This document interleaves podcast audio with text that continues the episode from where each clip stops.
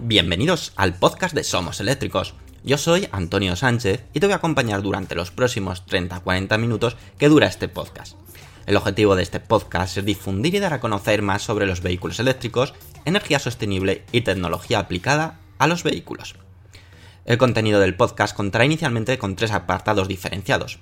Por una parte, hablaremos de las noticias más destacadas ocurridas sobre vehículos eléctricos. Continuaremos con un apartado de Tesla, llamado Espacio Tesla, donde te hablaremos de curiosidades y experiencia de uso de un Tesla. Finalmente, acabaremos con preguntas y respuestas que nos hagáis llegar en los podcasts anteriores o a través de las redes sociales. Daremos respuesta a todas las dudas que te surjan. Y ahora sí, comenzamos el podcast número 80 de Somos Eléctricos.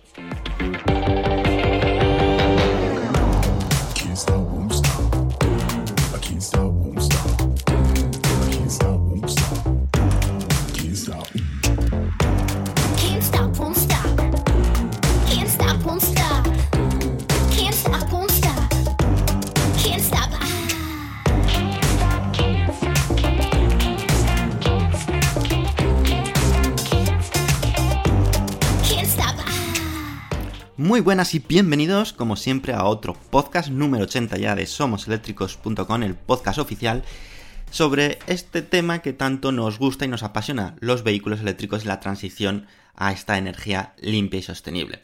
Vamos a empezar esta, esta semana con una noticia de uno de los coches eléctricos que más ganas y que más estamos esperando.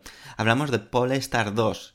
Y es que Polestar, el fabricante Polestar, que ya sabéis que es una subsidiaria de Volvo, centrada específicamente a la fabricación y desarrollo de coches eléctricos, ha facilitado los precios oficiales de dicho sedán, el 100% eléctrico, el Polestar 2.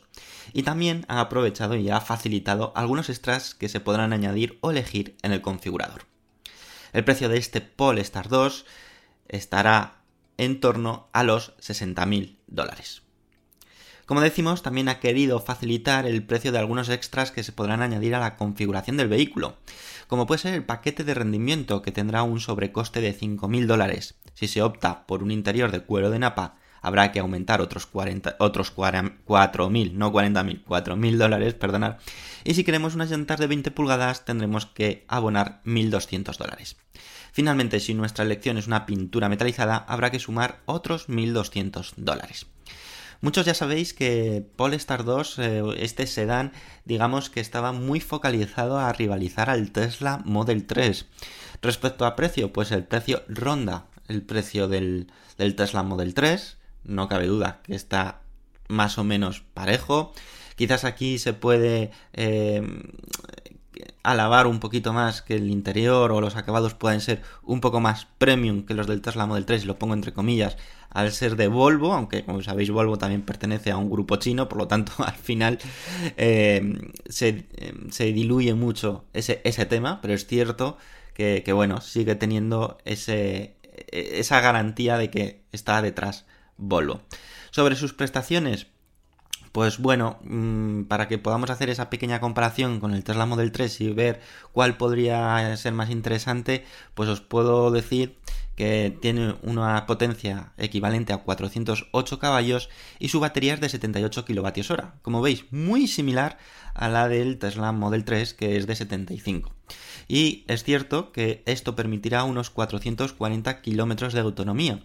De nuevo, muy parejo al Tesla Model 3. Digamos que son eh, dos coches prácticamente muy similares tanto en prestaciones, tanto en, tipología, es un sedán, el, Tesla Model 3 también es un sedán, y, luego pues en, precio, también muy similar. Es cierto que a lo mejor aquí en precio podría estar un poco por debajo el Tesla Model 3, porque como vemos luego hay que sumar unos cuantos packs o accesorios que ahí va a sumar eh, considerablemente el precio. El Polestar 2 es uno de los coches eléctricos más esperados y ya se espera además que este mismo verano empiecen las entregas en Estados Unidos. En Europa todavía no hay dato oficial, pero podría ser que empezasen en 2021 y la verdad, como decimos, es uno de los coches que más ganas tenemos de, de ver porque, bueno, el segmento nos gusta, sus prestaciones están acordes a los coches premium de coches eléctricos de hoy en día y, la verdad que el interior es bastante chulo. Recordad también que os hablamos hace unos podcasts unos anteriores del Polestar Precept, era un concept que había sacado Polestar que iba a ser, digamos, la seña de identidad de los próximos diseños o de la próxima tecnología que iba a utilizar Polestar en sus propios o en sus próximos coches. Y la verdad es que era espectacular el diseño y la verdad que muchos de vosotros dijisteis que os gustó el diseño porque era espectacular. Y vosotros, aquí podemos hacer un pequeño debate. Eh, a igualdad de precio, ¿con cuál os quedaríais? ¿Con el Tesla Model 3 o con el Polestar 2? Imaginaos que cuesta lo mismo, ya sabéis un poco las prestaciones que tiene cada uno y, y los acabados que tiene cada uno. Imaginémonos que cuestan los dos 60.000 dólares. Con con todos los extras, con todas las posibilidades. 60.000 dólares o 60.000 euros, me da lo mismo. ¿Con cuál te quedarías? ¿Con... ¿Optarías por el Tesla Model 3? ¿O apostarías por el, coche de, Volvo, el Polestar 2? Deja tu opinión o tu elección, como siempre, en los comentarios del podcast en iVoox y así lo podemos debatir y redebatir en el próximo podcast. Como siempre, en la última parte de los podcasts hacemos ese apartado de preguntas, dudas y leer vuestros comentarios. Así que espero vuestra elección y vemos a ver quién gana, si el Tesla Model 3 o el Polestar 2. Y ahora nos vamos a por la siguiente noticia, también como siempre muy interesante, pero antes vamos a dejar un poquito, unos segundos de música y os contamos todos los detalles de la próxima noticia.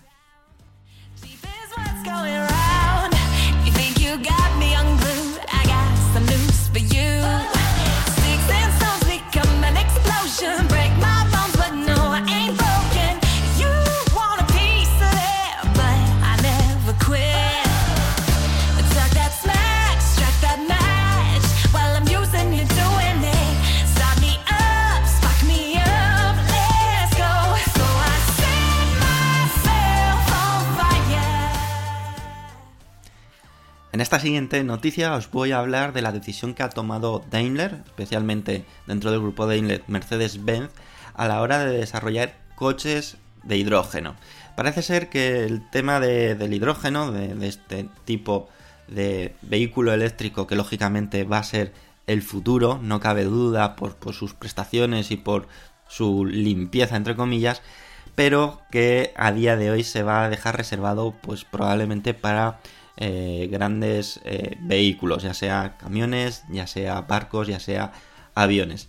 ¿Por qué? Pues porque el coste de desarrollo es muy elevado y luego la diferencia de prestaciones o de ventajas que puedes obtener de uno de hidrógeno con uno de coche eléctrico con baterías, baterías de iones de litio de hoy en día, pues parece ser que no merece la pena. Como decimos, Mercedes-Benz del grupo Daimler dice definitivamente adiós a cualquier tipo de desarrollo y coche impulsado por celdas de combustible de hidrógeno. Y quizás digas, bueno, vale, pues tampoco ha hecho mucha cosa Mercedes-Benz en desarrollo de, vehículos de, de, hidrógeno o de pilas de celdas de combustible. Pues bueno, pues que sepas que la compañía lleva más de 30 años trabajando en esta tecnología y como es obvio, no es sencillo abandonar un proyecto de este estilo cuando muchos creen que será el, sucesor del vehículo eléctrico. Digamos que era la esperanza de, muchos de dar el salto directamente del coche de combustión al coche de hidrógeno, pero parece ser que va a haber un, paso intermedio, que va a ser los coches eléctricos que conocemos hoy en día con las baterías de iones de litio. ¿Qué ventajas ofrecen los eh, coches de hidrógeno o las de celdas de combustible? Pues que son cero emisiones, ofrecen una gran autonomía y algo muy interesante y muy importante, tienen una capacidad de poderse cargar en tan solo 3 minutos. Y algo también muy curioso o muy peculiar de este tipo de vehículos es que lo único que emite al aire es vapor de agua, así que más limpio imposible. Sin embargo, el desarrollar este tipo de coches supone casi el doble de gasto de lo que cuesta desarrollar y fabricar un coche eléctrico de unas características similares a día de hoy. Cuando me refiero a coche eléctrico, porque claro, un coche con celdas de combustible en el fondo también es un coche eléctrico porque sus motores son eléctricos. Pero me baso más en que utilizan baterías de iones de litio o baterías, ¿vale? Eh, de otro tipo que no sean eh, de hidrógeno. Por lo tanto, eh, está claro que el grupo va a apostar en un plazo medio o corto a desarrollar o a invertir todo ese dinero que estaban invirtiendo en el desarrollo de coches de hidrógeno en coches eléctricos para usuarios, para personas, eh, bueno, para personas normales, para viajes normales. Luego ya, pues para camiones, como decimos, barcos u otro tipo de movilidad que requiere de mucha más energía, pues probablemente sí que mantengan esa línea de, desarrollo. Autobuses, por ejemplo. Mercedes-Benz no ha sido la única en parar el desarrollo de hidrógeno en los últimos meses. Como recuerdas, Volkswagen ya dio el paso hace unas semanas, os lo contamos en somoseléctricos.com, y apuesta 100% por los coches eléctricos. Bueno, Volkswagen ya se sabe que dentro del grupo Volkswagen, la marca Volkswagen está apostando muy fuerte con esa gama ID. Sin embargo, hay otras marcas que todavía se resisten a, decir adiós a este tipo de tecnología y eh, quizás estén eh, esperando el momento para dar ese gran salto, como puede ser BMW, Hyundai y Toyota, en el que siguen, como decimos, confiando en que tengan que saltarse un escalón para llegar al objetivo final de ofrecer coches de hidrógeno a precios asequibles y que lógicamente la competencia con los coches eléctricos no tendría nada que ver. Lógicamente sería mucho mejor un coche de hidrógeno o de celdas de combustible. Como he dicho, es cierto que al menos en los próximos años veremos una gran evolución de la tecnología de hidrógeno pero yo creo, o nosotros creemos que estará muy focalizada a grandes transportes, como barcos de carga, como ha sido el caso de ABB, la empresa suiza ABB, que está apostando en desarrollar tecnología de hidrógeno para grandes eh, barcos de transporte de mercancías. Y también esto se puede extrapolar a camiones, autobuses o incluso aviones. ¿Vosotros qué pensáis sobre esta tecnología de hidrógeno? ¿Pensáis que es el futuro? Yo creo que está claro que el futuro es pero, ¿cuándo será? ¿Dentro de 5, 10 años? ¿Será de forma inmediata? ¿Es una tontería hacer ese escalón de coches eléctricos? ¿O es algo más que necesario porque todavía la tecnología de hidrógeno no está muy desarrollada? Y en cambio la de baterías de iones de litio, digamos que ya llevan una ventaja de varios años y que es necesario para dar esa transición a la era eléctrica. Opina, deja tu opinión como siempre en los comentarios del podcast y quiero conocer si realmente te gusta, eh, apuestas por el hidrógeno o crees que es una tecnología que todavía está muy verde y que primero hay que dar ese paso al coche eléctrico que hoy en día conocemos. A ver qué opináis y lo compartimos como siempre la próxima semana. Y ahora nos vamos a ir a por una tercera noticia no muy agradable porque de nuevo tenemos que hablar del coronavirus y algo que está afectando a una empresa que tengo especial cariño porque creo que están haciendo muy bien las cosas, que pueden ofrecer un vehículo eléctrico muy chulo, muy, muy bonito, muy tecnológico, pero que están pasando por muchos eh, obstáculos para que sea realidad. Os voy a hablar de Byton y cómo le está afectando el coronavirus y sobre todo de su nuevo coche que tienen ya casi en, la lista de lanzamiento y que parece ser que va a tocar esperar un poco por, este hecho. Pero bueno, os doy todos los detalles en la próxima noticia. Unos segundos de música y te cuento todo sobre Byton. Venga.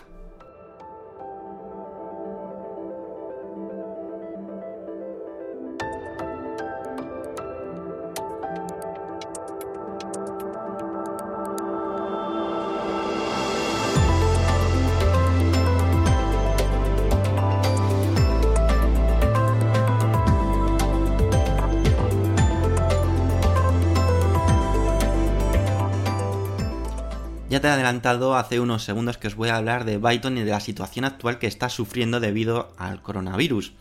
Byton, como sabes, es una empresa de automoción china que nació en 2017, fundada por varios exdirectivos de grandes empresas de automoción como Nissan y BMW. Por lo tanto, tienen un gran conocimiento en el sector, pero que apuestan 100% por el coche eléctrico. La pandemia está haciendo estragos a todos, pero quizás se están viendo más afectados aquellas empresas o proyectos cuyos objetivos estaban marcados para 2020. Y ahora puede que su planificación se vea alterada, incluso con posibilidad de cancelar importantes proyectos. Byton no ha sido una excepción, donde primero su fábrica en China tuvo que cerrar sus oficinas y ahora está llegando el turno a las oficinas que tienen en Santa Clara, Estados Unidos. Ken Bayer, director de conectividad inalámbrica de Byton en Santa Clara, clarificó en su cuenta de LinkedIn que desafortunadamente, debido a la situación del COVID-19, Byton ha tenido que suspender la mayoría del personal de Santa Clara, incluido a él mismo. También el portavoz de Byton dijo, o avisó, o notificó, que 450 empleados habían estado trabajando sin problemas en Santa Clara antes de los permisos, pero sin embargo ahora en torno a la mitad se han visto afectados. También el portavoz quiso comentar que se realizará un recorte salarial, atentos, de en torno al 80% y que se invertirá en la recaudación de fondos de la ronda C de Byton, ronda fondos de financiación, para poder hacer frente a esta repentina crisis y recesión económica que está provocando el coronavirus y que está perjudicando mucho su gran proyecto. ¿Cuál es su gran proyecto, su coche que está, digamos, en la lista de lanzamiento? El Byton M-Byte. Es un prometedor coche eléctrico, segmento sub, que se iba a estrenar a finales de 2020 o que iba a lanzarse al mercado a finales de 2020 en China y que llegaría a principios de 2021 o a lo largo de 2021 en Estados Unidos. Sin embargo, todas estas planificaciones pues, pueden verse afectadas. Y ojalá que solamente se vea afectadas en tiempo y no en finalización del proyecto, porque sería una pena y más en el momento que tienen desarrollado el coche, que lo tienen prácticamente ya eh, preparado.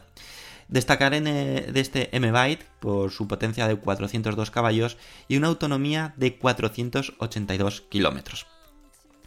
Byton, eh, o el portavoz de Byton, también aseguró en, estas conversaciones que la línea de tiempo de producción se ha visto afectada y actualmente la compañía está evaluando el impacto ocasionado.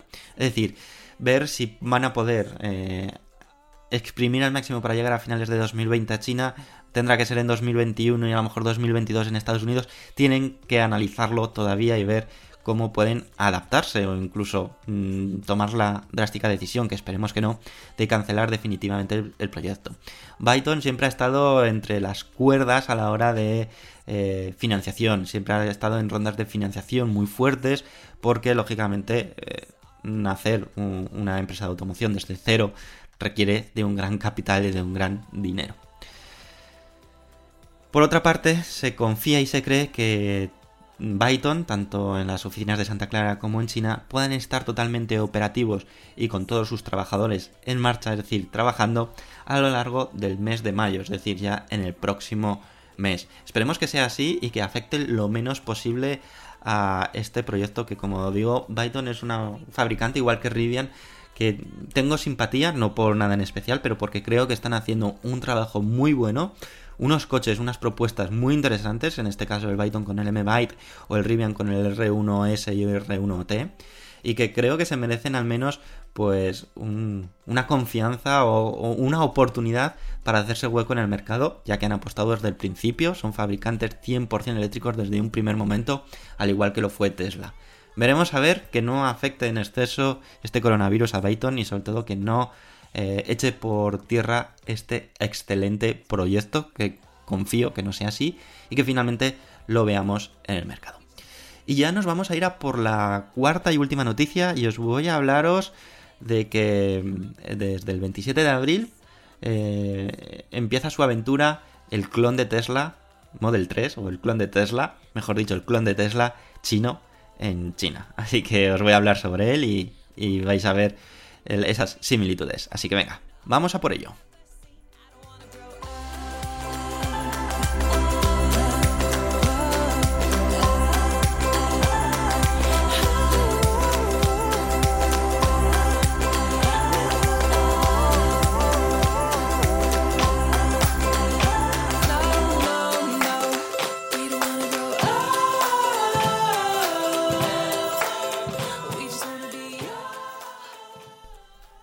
No cabe duda que China, digamos, ya ha pasado lo peor del coronavirus, están todavía muy en alerta, pero digamos que están empezando a poner la maquinaria en marcha. Y es que desde el 27 de abril se lanzará en China el vehículo Speng P7. Un sedán eléctrico con cierto aire a los coches de Tesla, sobre todo en el interior. ¿Por qué? Pues porque tienen las pantallas muy parecidas al Tesla Model S, tienen muchas similitudes.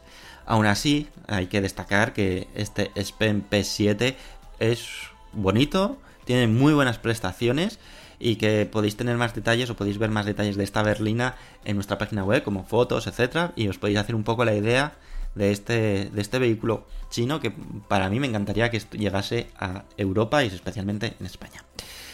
Este P7 eh, promete un alcance de 435 millas, que son el equivalente a unos 700 kilómetros, bajo el ciclo NDC, que ya sabéis que es el menos realista. Aún así, es una autonomía brillante. Se quedará probablemente en unos 550 kilómetros, es decir, excelente.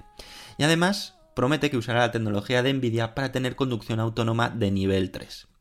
Este SPEN P7 cuenta con un total de 13 cámaras, 12 sensores y 5 radares para poder lograr la conducción autónoma de nivel 3 aprovechando la plataforma desarrollada por Nvidia, la Nvidia Drive AGX, que es una plataforma específica de Nvidia para la conducción autónoma. Como veis, se están sumando aquí muchos, eh, muchos escenarios, muchos eh, personajes a la hora de ofrecer eh, tecnología a la, a la, hora de un coche eléctrico con la conducción autónoma, Nvidia, fijaros, una Nvidia que digas, joder, pero si es una empresa de tarjetas gráficas para ordenador, sí, pero quieren aprovechar todo ese conocimiento de procesadores para aplicarlo a, la automoción. Spen Motors, el fabricante de este Spen P7, era consciente que para batir a Tesla, además de ofrecer una tecnología igual o muy similar a la que ofrece Tesla, como conducción autónoma, eh, mucha información eh, de software, etc., tenía que buscar un precio competitivo.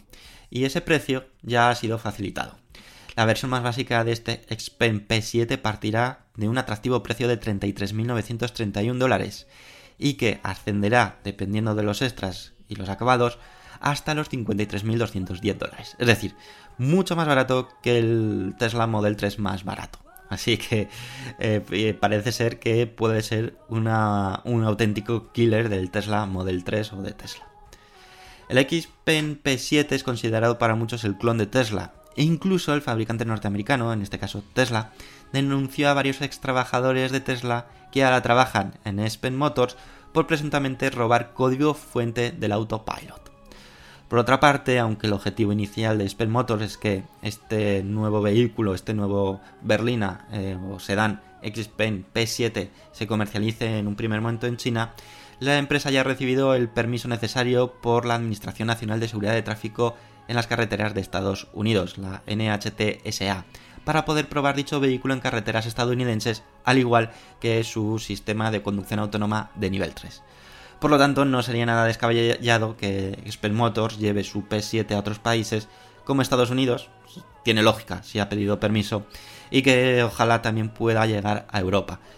Lo que desconocemos si podrá llegar a Estados Unidos a finales de 2020 y principios de 2021 a Europa o lo van a dejar todo este 2020 para centrarse en el mercado chino, que es un gran mercado, sobre todo de coches eléctricos, porque el gobierno está potenciando mucho eso, la adquisición y compra de, coches eléctricos y ya focalizarse en 2021, 2022 o 2021 en países externos a China.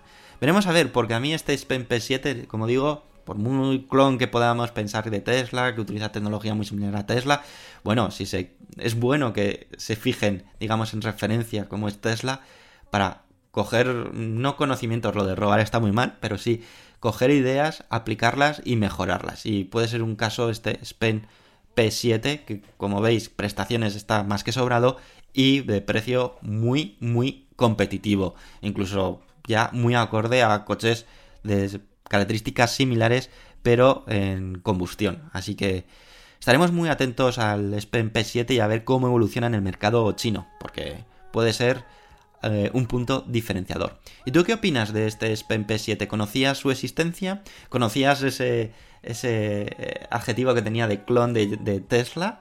¿Te parece bien que tomen ideas, no robar, lógicamente, lo de si ha habido robo de código fuente por parte de los trabajadores de Tesla? Eso es horrible, eso es fatal, eso me parece, pues lo dicho, horrible, pero que sí que tomen ideas y apliquen y mejoren, a mí eso me parece adecuado. Realmente todas las compañías o todos los fabricantes se miran muy de reojo con su competencia y toman esas nuevas ideas, conceptos para aplicarlo en sus vehículos y lógicamente intentar mejorarlos. Deja tu opinión sobre el Xpen P7 y lo comentamos en el próximo podcast, ¿vale? Y ahora ya sí, que nos vamos al espacio Tesla porque os tengo que contar novedades sobre la nueva batería que está preparando Tesla, que está desarrollando ellos mismos y que puede romper el negocio o el sector de la automoción de coches eléctricos. Os lo cuento a continuación.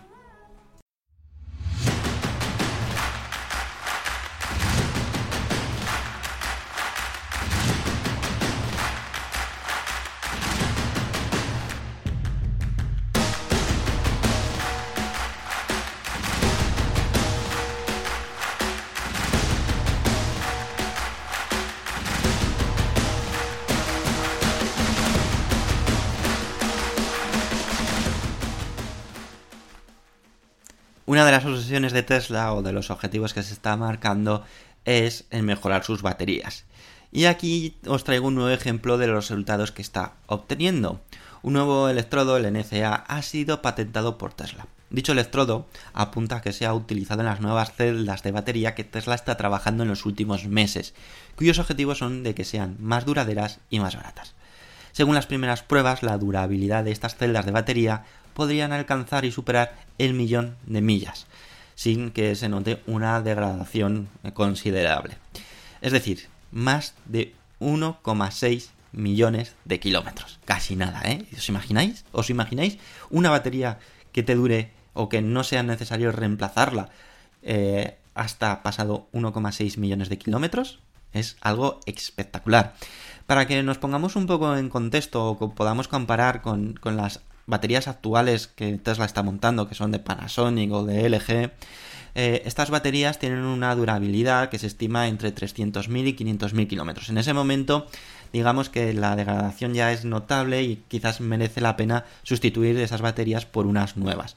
Por lo tanto, como veis, el salto es más que significativo. Estamos hablando de superar por 3 la autonomía o la durabilidad de esa batería. La nueva batería probada está formada por celdas de batería de iones de litio con un cátodo llamado NMC 532 de cristal único de próxima generación y un nuevo electrolito avanzado patentado por Tesla. Las pruebas realizadas han logrado superar los 4.000 ciclos de carga, es decir, descargar y cargar esa batería 4.000 veces sin notar apenas una variación de rendimiento ni un avance más que sin ni una degradación. Algo que digamos que es lo que más preocupa a todos aquellos que nos compramos un coche eléctrico. Que esa batería no se degrade aunque la cargues muchas veces o aunque lo utilices mucho. Porque, lógicamente, cuanto más utilizas el vehículo, más esa batería va perdiendo cualidades y es lo que muchas empresas están trabajando en ello. Y en este caso Tesla ha logrado que eh, hacer más de 4.000 ciclos de carga sin notar una degradación notable o considerable. Tesla lleva muchos años, como sabéis, asociados con Panasonic para desarrollar baterías de sus coches. Sin embargo, saben que las baterías puede ser otro punto diferenciador dentro del sector de automoción. Y aquí podemos hacer otro pequeño debate.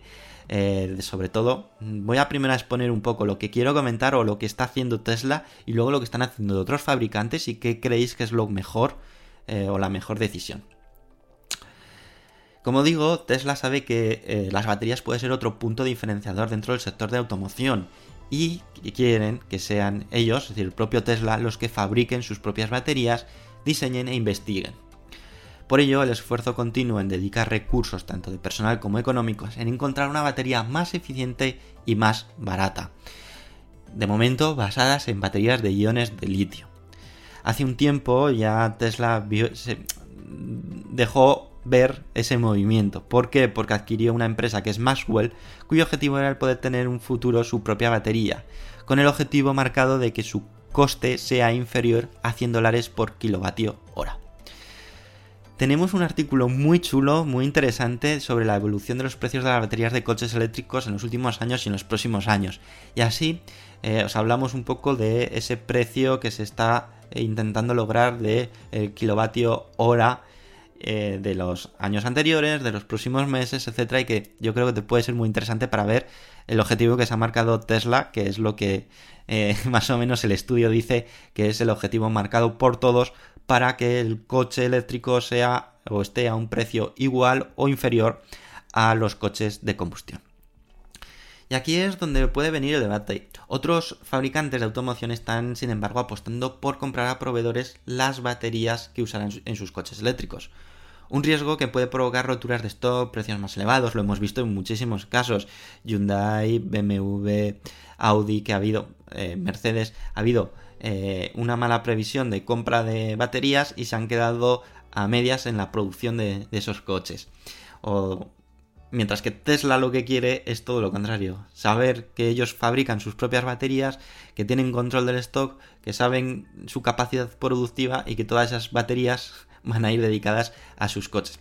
Desconozco cuál será el objetivo de Tesla, si a lo mejor consigue fabricar muchas baterías ellos por encima de la capacidad productiva de coches, que no creo, no creo, pero podría ser otro nicho de negocio para Tesla por ejemplo, vender esas baterías a otros fabricantes de, coches eléctricos o, a otros fabricantes de automoción.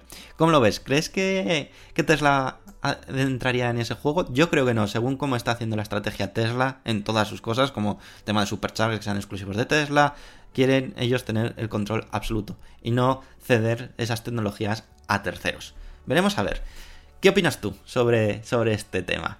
Como veis, de nuevo, súper interesante los avances que está haciendo Tesla y que, de nuevo, digamos que sigue ganando terreno, sigue haciendo que la ventaja respecto a sus competidores se amplíe en vez de que se reduzca cuando era lo previsible de que los fabricantes, el resto de fabricantes con un gran potencial económico, intentasen acortar o disminuir esa distancia competitiva que tiene Tesla, pero es que Tesla mm, no para, no para y va mejorando, va ampliando, creo, esa diferencia respecto a sus fabricantes o sus competidores. Y ahora ya nos vamos a, la última parte del podcast, vamos a leer vuestros comentarios y las despedidas. Que no me quiero enrollar mucho, que ya últimamente me enrollo cada vez más. Así que venga, sin perder un segundo más, vamos a por ello.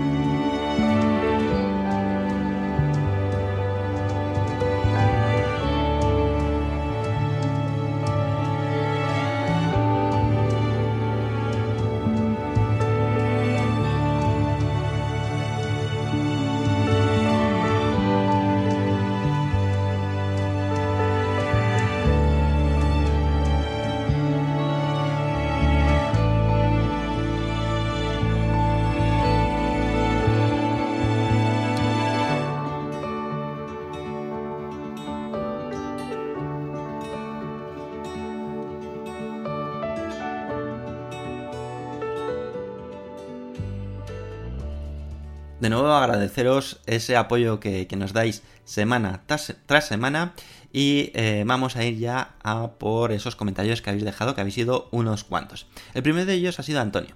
Y dice, cada día tengo más claro que las energías renovables y los coches eléctricos son mucho más que la generación y uso de la electricidad. Son una revolución que por una parte va a cambiar a la sociedad hacia la concienciación del uso responsable de la energía y de los recursos en general y por otra con nuevos productos y servicios que muchos emprendedores están desarrollando con mucha creatividad. Un mundo nuevo por descubrir con grandes oportunidades.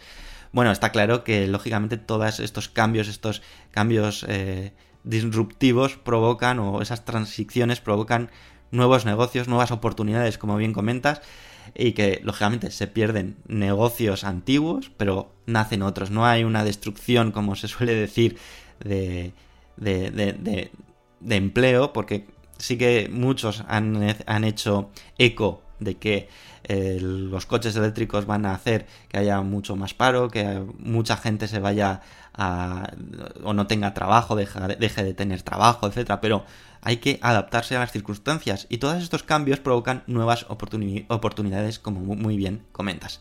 Así que muchísimas gracias Antonio por ese comentario. María Pilar Alonso Lozano dice, impresionantes las imágenes del Himalaya desde la India, con y sin contaminación. Mi próximo coche será eléctrico. ¿Para cuando los precios... Eh, bueno, nos pregunta, ¿para cuándo los precios se equipararán con los de combustión? ¿Son los coches eléctricos rentables por el ahorro de combustible aún pagando ahora un plus? Bueno, pues... Eh, ¿Cuándo serán equiparables? Pues Aquí hemos dado un poco hoy un poco la clave de lo que está haciendo Tesla, que está trabajando en las baterías, el componente más caro de los coches eléctricos, para que el coste por kilovatio hora sea de 100 dólares. Una vez que se logre ese objetivo, creemos que ya el precio de un coche eléctrico con un coche de combustión será igual o inferior. ¿Cuándo? Pues no lo sabemos. podemos hacer una apuesta, podemos hacer un, una, un, avance. Quizás sea en 2021, 2022. No creo que sea más de esos dos años que comento, 2021-2022, cuando esos precios ya estén igual o inferior a los coches de combustión. Así que enhorabuena si tu próximo coche va a ser un coche eléctrico, porque lo vas a disfrutar al máximo. Respecto a la siguiente pregunta, dices que los coches eléctricos, eh, si son rentables, aparte, a pesar de ese eh, plus que hay que pagar hoy en día. Pues todo depende del número de kilómetros que realices, lógicamente.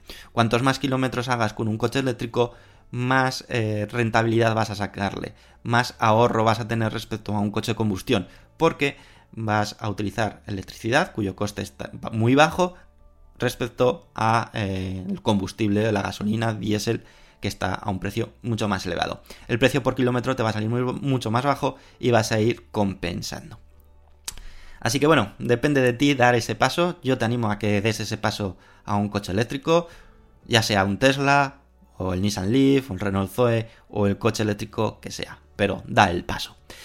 El pagano nos dice, excelente podcast, abrazo desde la Patagonia, Argentina. La Gigafactory china es impresionante. Hago robots en forma amateur, lo que me hace apreciar más esos maravillosos robots.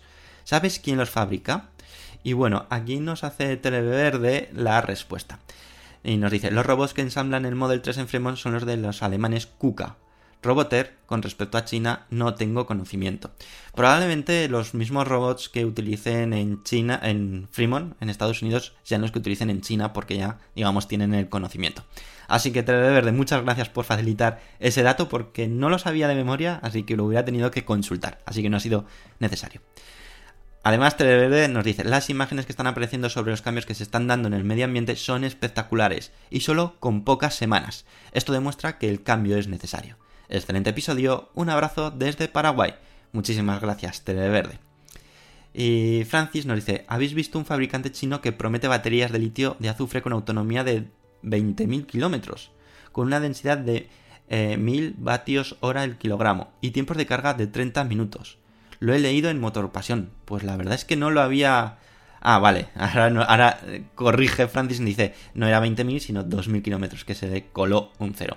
Pues la verdad que no tenía constancia, pero ya estamos ante unos eh, autonomía brutal, ¿no creéis? es decir, si realmente se logra, eso ya es, vamos, eh, probablemente con que tengas que cargar una vez al mes, incluso una vez cada dos meses, tendrías más que suficiente. La verdad que está avanzando muchísimo el tema del desarrollo de baterías. Muchísimas gracias Francis por esa información, me informaré más porque la verdad es que es muy interesante. Y a finalmente dar las gracias a todos aquellos que habéis dado me gusta, que habéis sido Juan Guas, Abel, Mino77, Javier Rodríguez del Delgado, El Pagano, Lobo da Silva, Aitor Ordorica, Tirsovich, Urquiola 2, Ángel Alberto Slañón, Raunet, Julio Vázquez Flores, Rafael Ruiz Sempere, Yello Fernández, Eloy Asensio, Antonio, Joaquín, Salore, Draco Fief, Iceman, Manuel Hernández Sesma, Terere Verde, Antonio López Medina, Walsax, Elías eh, eh, Cerezuela, Cristian 25, Paco Zamora, Atanamir, Rafa Hernández Domenech, Sondi Cacero, María Pilar Alonso Lozano, Santi, Davilaco y Manuel Pecellín Cantillo. Como siempre, muchísimas gracias por ese apoyo incondicional y por mi parte poco más. Recordad, nos podéis seguir en nuestra página web, redes sociales, canal de YouTube, eh, bueno, por todas las vías posibles para estar informado de las últimas novedades. Aún así, nosotros la próxima semana volvemos con otra entrega del podcast. Ya será el episodio 81. Pasar muy buena semana y lo dicho, nos vemos la próxima semana con otra nueva entrega. Un abrazo muy fuerte para todos. Adiós.